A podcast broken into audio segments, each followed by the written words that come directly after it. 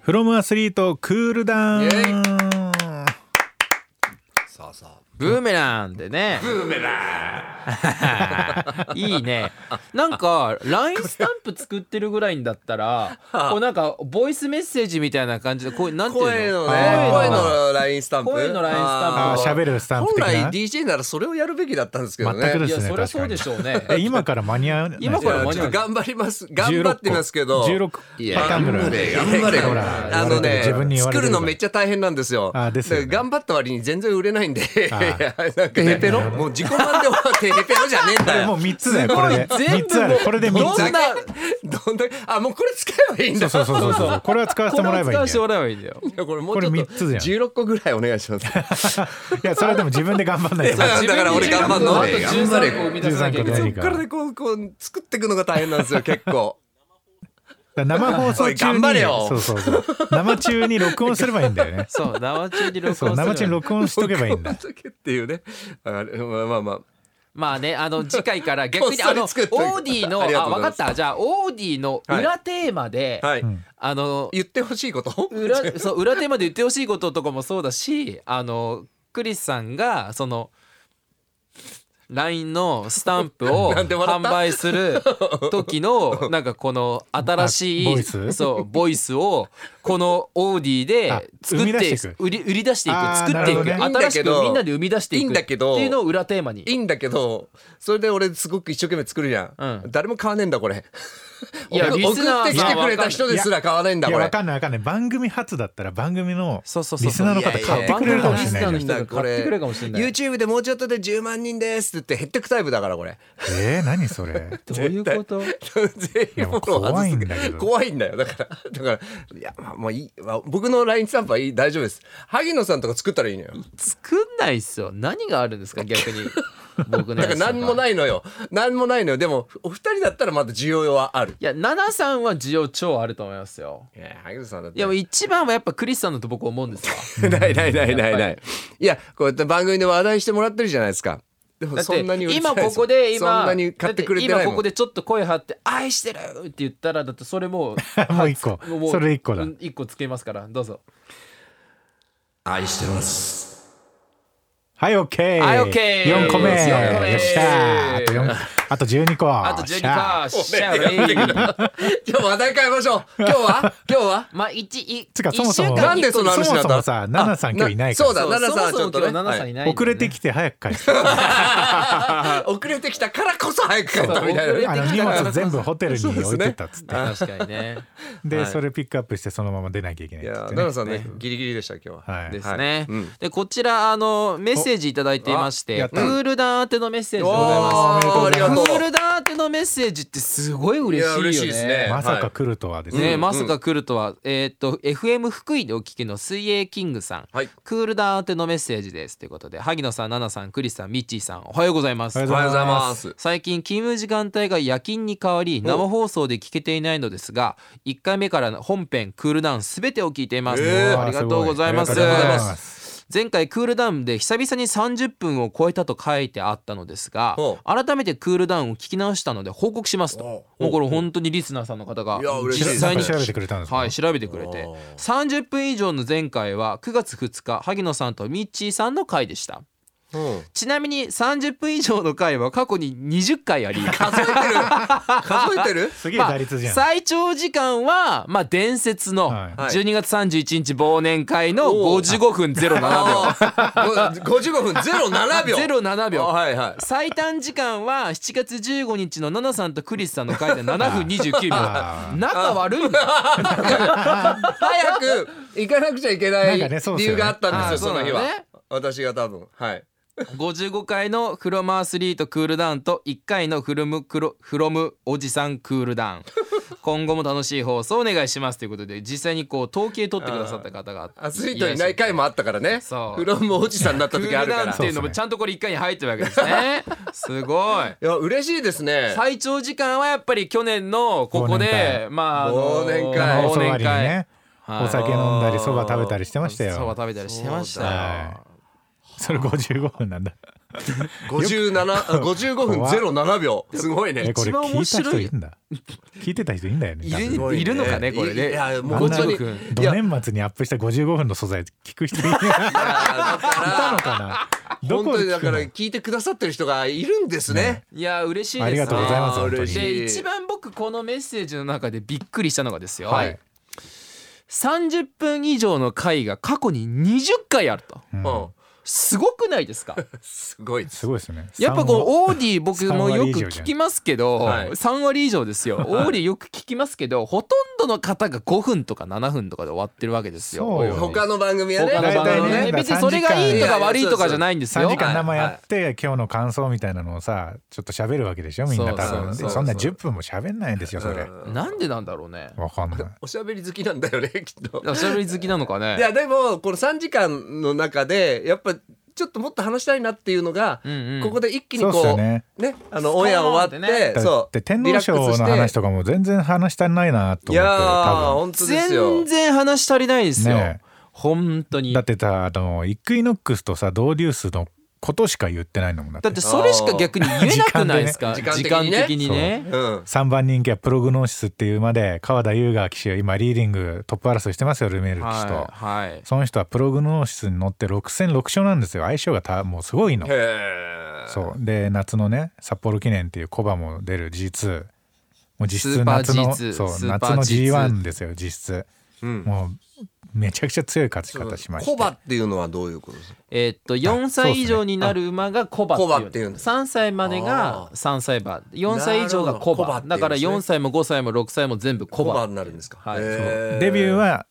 2歳からですねなるほど2。歳の夏からはいで馬は1月になるとみんな1歳年を取りますへえ。誕生日関係なくってことそうですそうですはいおーあ勉強になります。そうで2歳は2歳の G1 っていうのがあって年う末にん。 3歳はまあちょこちょこ話してクラシックレースとか三冠レースとかがあったりとか、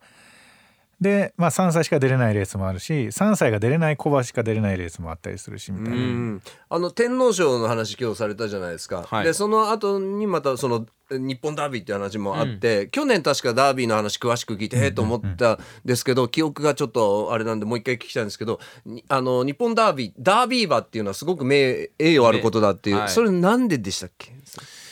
もともとその日本ダービーって言われる、はいはいまあ日本のダービー馬とか、うんうんどこどこの国のダービー馬ってそれぞれの国にダービー馬がいるんですよ。ほうほうほうほうでなんかそのダービーと呼ばれるものがものすごく各国の中でもう権威権威って言ったらいいのかなうーんなんて言ったらいいんだろうなうんこう価値がすごく高いんですよね。ほうだからそういうのもあって日本ダービーっていうのはもうホースマンが一番最初に。うんでやっぱりそのまあここまで話すとちょっと詳しくなりすぎちゃうのかもしれないんですけど、はい日本ダービーってある意味で人間にとってみたら若干早熟なんですよ。おー年齢的に3歳ってお。うおうでおうコバって言ってそこからも活躍する馬がいるように結構年を置いてあのはや速くなる強くなる血統もあれば、うん早い段階で早熟型にさせるっていう血統の配合とかもさせたりとかするんですよ。うんだからある意味ダービーに間に合わせるためにはある程度そこまでに体が出来上がってなきゃいけないんで、うん3歳の夏になる5月の手前のあたりでもうすでに体を出来上がらせなきゃいけないっていうことは結構早熟血糖を入れるんですよほうほねうほうスピード血糖入れたりとかするんですよ。なんで結構そのダービー馬っていうのは一回勝ったらその後ちょっとなかなか勝ちにくくなっちゃったりする場合もあるんですけどうんでもダービーも勝って他のレースも全部勝つっていう馬もいて。なもうあのその年々によるんですけれうどもん今年は、うん、今年のダービーはいろいろとこう結構ジンクスっていうのがまあはい日本はいダービーの場合はあったんですけど、んそのジンクスをまあたくさん破って、うんいろいろ初物尽くしの日本ダービーになったんですけど、うんうんねあのちょっと悲しい話になるとスキルビングっていう馬がいたんですけど、うん僕ほんとすごい好きでスキルビングのことすごい応援してたんですけど途中であの体調悪くなっちゃって走ってる間に、うんゴールした後にあのルメールジョッキーが乗ってたんですけどル,、はいメさんが降りて大丈夫かってなった瞬間に心房細動、うんまあ、要はあの心臓発作で止まっちゃって、そのまま倒れちゃってあの亡くなっちゃったんですけど、うん陽不良って言うんですけど亡くなっちゃったんですけどまあなんかそういうちょっとね今年はダービーいろいろあったんですよ。はいはいでまあなんかそんないろいろあったダービーのクラシック最終戦も先週の菊花賞で終わり、うんでまあ今年の3歳世代はそんなに強くないって言われててうんうん逆に去年の4歳去年の3歳世代今の現4歳世代がめちゃくちゃ強いって言われてて、うんうんもううんその馬たちが久しぶりに激突するとはあはあはあという感じなんですね。なるほどなるほどで実際去年の天皇賞秋もイクイノックスって馬が勝ってるんですよはい3歳の時にすでに、だかうんうんうんらそれぐらい強いんですよね。なるほど去年懐かしいですねもうあパーンパンサラッサの大逃げのパンサラねッサの大逃げがもう1年前ですよ。パンサラッスサっていうねあの大逃げした馬がいたんですけど、うんそれの1000通過のラップが98年の天皇賞秋のサイレンス鈴鹿と一緒だみたいなのですごい速いペースで逃げてっていう、 57秒6ねそれで逃げ切って勝つのかみたいなねうんちょっとワクワクした天皇賞だったんですよね。なんかそう天皇賞秋だとその1998年の天皇賞秋っていうのでサイレンス鈴鹿っていう馬がいてでそれで 1,000m の通過57秒6ってとんでもなく速いペースで走ったんですよ。大体 1,000m 通過1分00秒があのなんかこう一つのはい目安みたいな感じなんですけうんうどんそれを2秒4も早く早く早く入ってめちゃくちゃ速い、めちゃくちゃ早く入ってなんかでも20馬身ぐらい差ついてるんですよあのに他の2位グループと。うんだけどそのサイレンス鈴鹿はその後にあの走りながら骨折しちゃって、うんでそのまま走れなくなっちゃって養護不良になっちゃったんですけど、竹さんが乗ってたんですそよう豊さんが乗ってたんですよね、その時で去年全く同じラップで 1,000m 通過してもしサイレンス鈴鹿があのまま怪我しないで走ってたらっていう夢の続きを見せてくれたのが去年の天皇賞秋だったんですよ。そうですね1998年以来2022年にその夢を見せてくれたわけですよ、うんうん24年ぶりに、うんうん去年その話聞いたの覚えてますあれからもう一年ですもんねもう一年経ったののすごいなでまた解説も良かったんだよなイクイノックスが差し切る時に「天才の一撃!」って言って 本当にね明日はどんなドラマが生まれるかないやーこれどうなんでしょうねイクイノックスとドーデュースがもうう、んもう2頭でうん人気を分け合ってる感じになってますけれども僕的にはダノンベルーが好きなんですよねああだてか僕ダノンベルーガが好きっていうよりも堀厩舎が好きなんですよねもう堀先生が好きなんですよすごい細かい話になってきますねはい、なんで堀先生がちょっとダノベルガを覚醒させるのはまだかさっきのモーリスっていう馬もいたじゃないですか、はいさっきのモーリスっていう馬ももともとは違う先生のとこだったんですよ、ん違う先生のとこだったんですけど転球って言ってコーチを変えたんですよコへーーチ変えてからモーリスアホみたいに強くなっへてー大活躍したんですよなんでもうそのモーリスって馬が好きだし僕はモーリスって馬がすごい大好きだったんでそれも含めてあのー堀先生のことが大好きなんですけど、うんでこの堀先生の性格上あんまりねこうあの厳しいんですよ結構おー「いやーうちの馬はまだまだですよ」うんうんまだまだっす」っつってで今年ダービー勝ちましたからね堀先生おータスティエラねタスティエラ、はい で堀堀厩舎2頭出しで商店の 正秋そうですねいやー楽しみだな本当にで、2頭とも本番はジャパンカップって言ってるんで、うんあだからさのドーデュースも天皇賞秋をさ叩きに使うってことでしょそう天皇賞秋は叩きに使って JC あの1着賞金5億なんで JC あーだから今年のジャパンカップはねイギリスの G1 馬も来ますから、はいどうやら、えー今のところはだからなんかそういうリのもあバっテてィも出るしリバティも出るし JC とんでもないことになるな天皇賞秋の話今日しましたけど実はジャパンカップもすごい楽しみっていうね、うんはいまた近1づヶいた月ら後 の日1ヶ月後の土曜日日曜日あーねまたその前の土曜日にはい特集するかもしれ特集しますよ ない ジャパンカップも結構熱いんですよあー歴史なるほがど小栗キャップとかね、はいはいはいそう走ってみたいなとかあったりね、うんあのスペシャルウィークがね日本の総大賞つってね、はいはいうんちょっといいレースめちゃくちゃいっぱいあるんですよ。 JC もねじゃあタップダンスシティのタップダンスシティねあに逃げて勝ったやつとかジャパンカップですよね。いやもう本当にね競馬ってこうなんですよーうんこうな競馬ってこうなんですよ、この競馬好きは多分分かってくれると思うんですけどそうですね競馬い好つきいの方はつの何年何年のさうんってなると、うんあれでしょそうそうそうそうあれあれあれあれっいや本当そうっすてよいねうふうにいつになっても15年前20年前のことをい今の日のように思い出せるっていう、うんまあそれはもちろん G1 だったらそれを話せる人がいっぱいいるんですけど、うんなんかこう思い出のレースとかねやっぱあるわけなんですよ、うんこういろいろそうとそうねブロードアピールの根岸ステークスっていうダートのね出ましたレースとかおーでもすごいねこれはね竹幸四郎さんそうがです乗ねってたんですよおー竹さん竹豊さんの弟さ弟んさがんねはい幸四郎さん、はいはい今調教師になってますけどはねいうーんすごいレースだったんですもはう砂のレースなんですよねあは砂のレースって追い込みが不利なんですよねあー晴れてると特になるほどなんだけどその馬はもう最後のコーナーのところで最後方にいるんですけけどものすごいねえぐい足使ってね武蔵野ステークスですよねあそれはネギシステーあクスネキシステークスはか、ネキいそうシステークス年明けのね G3 ですねそうブローあドアピネーギシスルティックスってあれですダート1600とかでしたっけダートのね、えー、 1400 G1200 じゃないですかね1200だったっけ1200だったと思いますけどいやーとかね今さそういうその、G、各 G1 がうんうんもう公式でアップされたりするんで昔のやつとかあがーなるほどそうそうそうこれがまた面白あいーだから今最近競馬にはまってそこを遡っていく人たちもそうですねそうなんですよ映像がいっぱいあるからそうなんですよ JRA さんの公式で2003年とか4年ぐらいからの G1 が全部あーなるほねど見れるんですよええ20年この20年ぐらいのやうんつだからもう歴史上の伝説の名場面とかっていうのもそそそうそうそうそのうですね見れるわけですね。そうそうそうそうジャングルポケットのとか見れるんじゃないあーいや見れる見れると思いますよ確かだからあの「ウマ娘」でねあの新しくこううんうん競馬にハマった人たちあーそがっか「ウマ娘」って一期が多分スペシャルウィークが主人公なんですけうどんそのスペシャルウィークの馬のレースは実際に見たことはないけどうんそのまあ JRA のホームページ振り返ってみて見てみうたんらあったみたいななねるほどなるほどそういうふうに「あーこれか」って言うっんて全然追いつくことも可能ですしうん一回僕もこの前競馬場行った時に普通にあの何ですか来賓とかじゃなくて普通にあの一般で入ったんですけど、はい一般で入った時も結構周りにあの競馬をまあ競馬知ってる人が競馬知らない人に対して馬券ってこうやって買うんだよとかって教えてるグループが結構いて、へーあこうやって輪が広がってってんだなみたいなことを思って。やっぱ競馬場行ったらついねあの携帯でねすぐ買えちゃうんで携帯って最おー近携帯でパプって買えるんですけど競馬場行ったらやっぱ馬券を買わない馬と券買わないとやっぱりぱりみんなマークしてねそうなんですよマークすんのもね楽しいんですよねだから多分明日はね伝説に残りますよいやー去年の天皇賞秋が伝説に残ったように来明日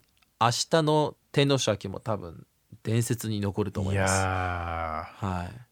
ため息出ちゃうな本当にい、もしかしたら最後の直線とか本当ひ一騎打ちかもしんないねだって明日いやその可能性全然ありますよねですよね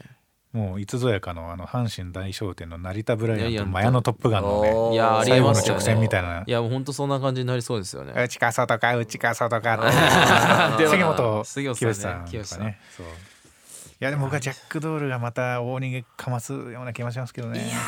持つ か持つかどうかわかんないけどいや俺は短期逃げできるのはこの馬しかいないんで実今んとこえだからあれあの岩田さんの一枠一番の馬もあ逃げるんじゃないですか逃げるんですっはああはいはいノースブリッジい、うん、モーリス・サンクですそれがノースブリッジもうんですねジャック・ドールジャックドールももねモーリス・サンク、いイやクイノックスまは北サンブラックさんかまたねこれふあの難しいのが開催週っていうのがあるんですよおうまあ大体1個の競馬場で何周かレースをするんですけど、うん1周目ってめちゃくちゃ綺麗じゃないですかうんあーでもなるほ4ど周目ってなるともう荒れてくる荒れてくるんでおー内側が特にむちゃくちゃねボロボロになってくるんですよおうほうほうだから内側がなんかいいきなりこう逃げる馬ってちょっと不利じゃないとかっていう話もあるしうーんそこら辺も考え始めたらもうめんどくさいもえこうの内回りフロアス左右とかで予想とかししたらまずいですかいやうーんでも外れた時が嫌なんでねあそういうことと責任取れないもんあそういうことだってそうそうそう責任取れないもん責任取れないいや買うよねきっと聞いたら二人のすすめおすすめいやだからあ嫌っですよいやいやや嫌ですよだやだやだた 俺みたいなの買いたいもんそ人のれ馬券まで責任責任取れないですよもう無理ですでも無理でたすだ明日は硬いと思いますよ僕はおー明日そはの硬2いと頭思うはねその2頭はさすがにちょっとじ実力抜けてると思うな今るほどのところだその二等軸にして紐で一等人気薄が来ると嬉しいなぐらいな感じでまあでも普通に1番人まああ気んまり2番人気3番人気で決着していもや全然おかしくない全然おかしくない全然おかしくないそうなりそうだし なんかっていうか逆にあの G マンとかのレースってもう荒れる予想して買う人ってほぼいないんですよ。おー基本的にで G1 でああれんまないんだよねあんまないどっちかっていうともうダートの長距離とかこうあの一生クラスとかこういうなんていうんですいやか本当そうだと思いますよ500万下とかまあはつ旧500万下ですよねぼぼ500万下僕もよく当てるのって土曜日の重賞とかですもんだかああそうなんですえねーら 今日とかスワンステークスっていうのあがあ1004ねそう芝1400のねはいレースがあるんですけどそれとかがね意外と阪神芝1004だったっけあれってえーっと阪神です多分ですよねはいそうっすよね僕とかだって芝のレースまず買わないですもああそうなんですかんはいああのもうダート長距離しか買わないです僕ももすごいですねそれもうダート長距離でしか買わないですもうあすいませへーん京都でしたあ京都かスワンスそテうークだスはそうだ京都です京都ごめんなさいは京都1004もうきにだから中山ダート24とかねもう最高だよねもうもあうーみんな足バッテバテになる感じとかがねなんかねまあ好き嫌いありますよ好き嫌いありますよえでも天皇賞とかもえあの買う買う買ってますよもちろうんんね顔は買いますうよんうんうんうん顔は買いますけどそんな大勝負みたいなえなる感ほじどにはならないなるほどそっかそっかうんならないですねで全然関係ない話なんですけど、はいこのあの僕最近あの「響けユーフォニアム」を見たってあー話うんあーははいい京アニのはいそう京アニの作はい品はいで見たって言ったじゃないですか。であれを「響けユーフォニアム」見て実際に先週の土曜日かなはい全日本吹奏楽はいはいはいコンクそうールだそう行だってきたんです僕名古屋そうでしたね名古屋におう名古屋に行ってきたんですよ。うんでなんでそれ行きたかったっていうかっていうと岡山学芸館の,、うんあの吹奏楽部の演奏を聴きたくって行ったんですけどとんでもなくってやっぱり。おうんーやっぱりすごいわと思って素人でも分かるぐらい、本当にすごいと思って僕に隣に座ってた人なんてうわやばクラ一本に聞こえるあクラリネットクラリネット一本に聞こえるわやばーみたいなうわ圧倒的にこれぶっちぎり1位でしょみたいなもうそれぐらいもう本当にすごかったんですけど、まあ、どのもう全国大会に出てきてる時点でどの高校も全部素晴らしいんですけど、いやーあれはねちょっとね興奮したね本当にうん あれ何の話しようとしましたんだっけななんか忘れちゃったなんか競馬の話からから吹奏楽部吹奏の楽うんの話になって何かをもっと話そうと思ったんだけど忘れちゃったんだよななんだっけなあーまあい いやそうで行ってきたんですよ、ん名古屋に行ってきてすごい感動してであれあ思い出した思い出したでその吹奏楽部の見に行ったんですよ、んで吹奏楽部見に行ってあ吹奏楽部っていうか吹奏楽見に行って全日本吹奏楽コンクールの高校の部を見に行って、はいで午前中の午後午後午前中の部午後の部っていうのがあって僕午後の部見に行ったんですよでその理由も岡山学芸館見に行きたくて行ったんですけど、はい午前の部に大阪桐蔭があったんですよおうおーで大阪桐蔭って YouTube チャンネルでも結構その吹奏楽をこう打ち出してたりするんで,、うんうんうんで結構あの再生回数とかも結構伸びてて人気なんですけど、はいその大阪桐蔭があの高校ごとにまあ岡山学芸館もそうなんですけど大阪桐蔭とかは特にこう演奏会をやるっていう風に日本各地でうん演奏会をやるっていう風になってて。はいでそれが関東でやるっていう風になってたななってるんですよ、うん11月かな、はいになってるってなっててうわ行きたいとおうであの全日本吹奏楽コンクール取ることはちょっとできなかったんですけど、うん午前の部のチケット取れなかったんですけどその演奏会のチケットは取れそうだってなっおてーす大阪桐蔭のその演奏会のチケットを取ったんですよ。おーで、はいはいすごい楽しみにしてるんですけど、うんそれがまあまあ金額が2,000円ぐらいだったかうんなする2,000円ぐらいだったんですけうど、んうんうん2,000円ぐらいででやっぱ一人で見に行くのもなと思ってちょっと友達誘おうと思って友達誘ったんですよ。はいで友達行かないって言って「お行きましょう」みたいな話になって「じゃあ行こうか」とかって言ってて行くことになったんですけどはいそのチケットを買った後にあそのチケットを買う時にその友達にお願いしたんですよ僕の分までちょっと後でお金払うからさチケット買っといてくれるって言って「うんうんうんあ分かりました」っつって2枚まとめて買っといてくれるっつっうんうて「ん分かりました」っつって2枚まとめて買っといてもらってはいでその日僕がまああのその子その子と連絡を取ってて、うんでチケット2,000円するしたって言ったじゃないですか、うんで2,000円かと思ってでちょうどその日土曜日かなんかだったんですよ、土曜日かっつってでしかもちょっと時間暇だなと思ってあこれ馬券で買ってうんこの2,000円浮かせようと思って、 そこからウィンズ渋谷に行って、うんあの馬券買ってでしっかり当たってお大阪桐蔭分のチケット代をしっかりとあの JRA から引き出してその金額で見に行くっていうことをしようっていうふうになっててうんう。んそうなんですよ。であのたまに松田丈志さんって競泳の方が、はいあのー競馬番組に出たりするんですよね。へでーその競馬番組でそのなんだろう二重丸丸三角を教えてあのなんかこう松田丈志さんの予想はこれみたいな感じでやるんですけど、うんうんあの僕ほんと毎週毎一レース一レース全部見てるんであれなんで丈志さんからよく連絡来るんですよ「今週ちょっとどんな感じ?」みたいな感じで。でそれで「で分かりました」って言ってこう予想してこうって送るんですけど、うんその予想して送るだけだとなんか申し訳ないじゃないですか、うんうんうん実際に自分の予想で買ってもらってるわけなんあでーなんか自分も予想したしなんかただ送ってるだけじゃ申し訳ないなと思ってやっうんぱこれ俺も買わなきゃダメだなと思おってー少額ですけどそれ買ってしっかりと当たっておうふしふしふしとかって言って一人で渋谷のウィンズで2週間前ぐらいにやって ました。だから松田丈志さんの予想は萩野さんの予想ってことですそうね。竹下の予想は僕の予想 です。すごいな。そのレーススちょうどあのー毎日王冠の日かなおう毎日王冠の日であのエルトン・バローズでしたっけあああそうあれもしっかりと俺僕入れててだからソングラインエルトン・バローズシュネル毎マイ日ス王ター冠俺も当たったなシュネルマイスターで4番3番4番4番1番2番人気とかそうねですね当たってでメインも当たったしあの10レースとかも当たったし、うん5分4分の3ぐらいで当たったんだ絶好調と思ってでおーなんでこうやって少ない金額でかけてる時ばっか当たるんだろうと思ってなんか本 当に大勝う負わわかるわだ本当に大勝負だってこれ競馬あるあるだと思うんですなけんかどめっちゃわかります本当にこれはマジでこれいかなかったら本当に来月塩だぞ俺みたいな、米と塩だぞみたいな大勝負の時こそ外れるんですよなのに500円とかかしかかけてない時ばっかり当たったりするんですよね。これなんでなんだろうね。お前ある あるっ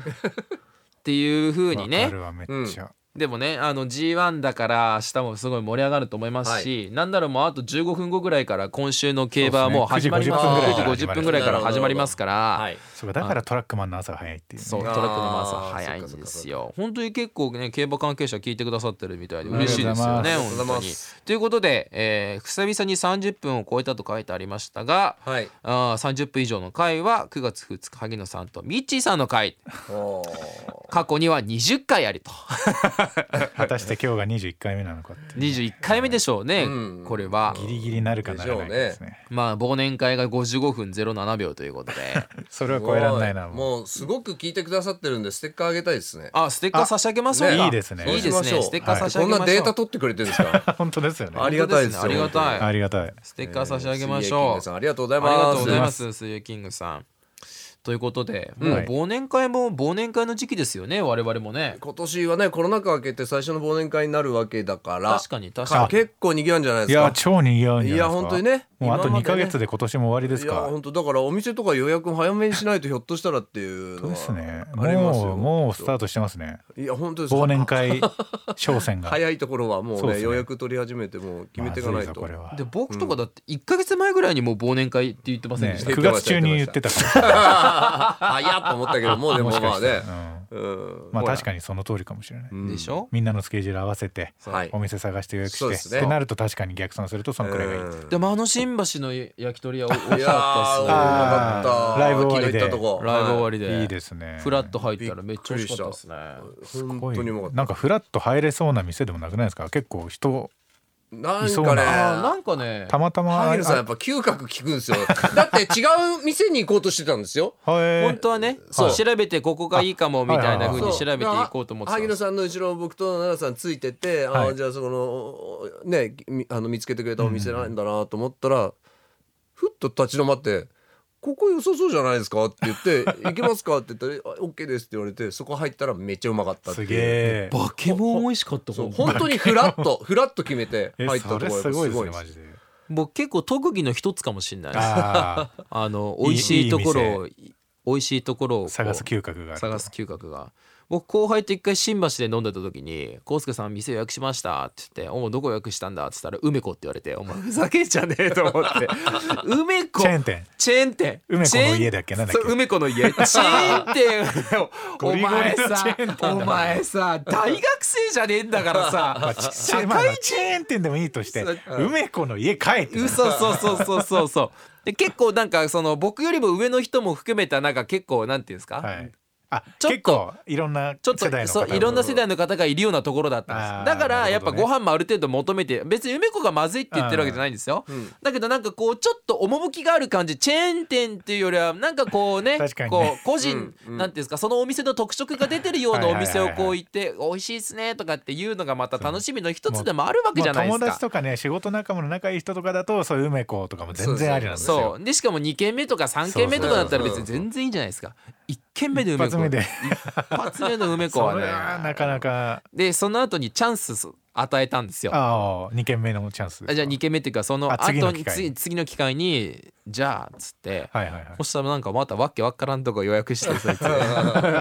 もうお前に店を予約させるならやめだっつって。 あでもそれはありますよねでもはい得意不得意あるでしょうねあ。ると思いますだね。そそうそうそううね。お店を決めうんるわか得り意ま不す得意みたいなもの、ね。僕も店選びは失敗したことないですね あーなんか上手そうミッチーさんいやこれはもう今までのこう蓄積が蓄積がねあー。せ諸先輩方の諸先輩方のあーなねるほどね確かに確蓄かに積がありがたいっていう話ですけども、確かに。まあそれはあるかもね。そう僕ですねも結局だってやっぱ先輩とかねねやっぱこう知らないじゃないですか知らないから最初って連れて行かれて、うでんうんいつぞやかにじゃあ探せってなるじゃないですうんうか、んその時の経験みたいなのが経験みたいなものがねそこにそういうところにも経験が生かされるあーっそてういかそうかう話でもやっぱ昨日みたいにフラッと入ってうまって思ったお店いやいやってそれはすごいです結構ねね嬉しかったっすねそうですすねだっごいて本当にフラットだったから本当にフラットだったそしたらへー激うまでしたね激うまなんかレバーとか見たこ本当にとない体触り合ったんだからうわうまいうまいうまいなんだこれなんだこんなうまいのおいみたいな本当に本当にだってレバーの厚さとかあのもうあーもうす歯ごたえもすごかったしすごいはいはいはいはいごい美味しかったっすよいいなあはいということではいまあ、そんな話でフランスの忘年会もねは忘年会ねそうですねいや今度こそちゃんとねはいやいりたいですね忘年会としてね、あれ前回忘年会としてやらなかなっんたかねでしたっけ忘年会って感じじゃなかった気がすなるんかあれだねねあそうのっすねアイスブレイキングみたいな感じも若干あったかなんなか懇親会みたいな、ね、懇親会みたいな感じがあったかな、だったような気がしますなるほどじゃあクリスさん最後に一言ではい締めていただいて、愛してます違ったあー違った全然リバーブが間に合いませそんうでしたね違うリ言バーブが葉てだかなそれはさっき聞かなかったですっけ、うんそうですねわはかりましたわかりましたそれでは皆さんはい良いお年をこれはさこれ OD 案件だよ これこい。 さらにさらにれオーデさィら案に件 OD 案件だぞこれ やっちゃダメなことやっちゃいましたよそさらに OD 案件れじゃあじゃあじゃあわかりましたわかりました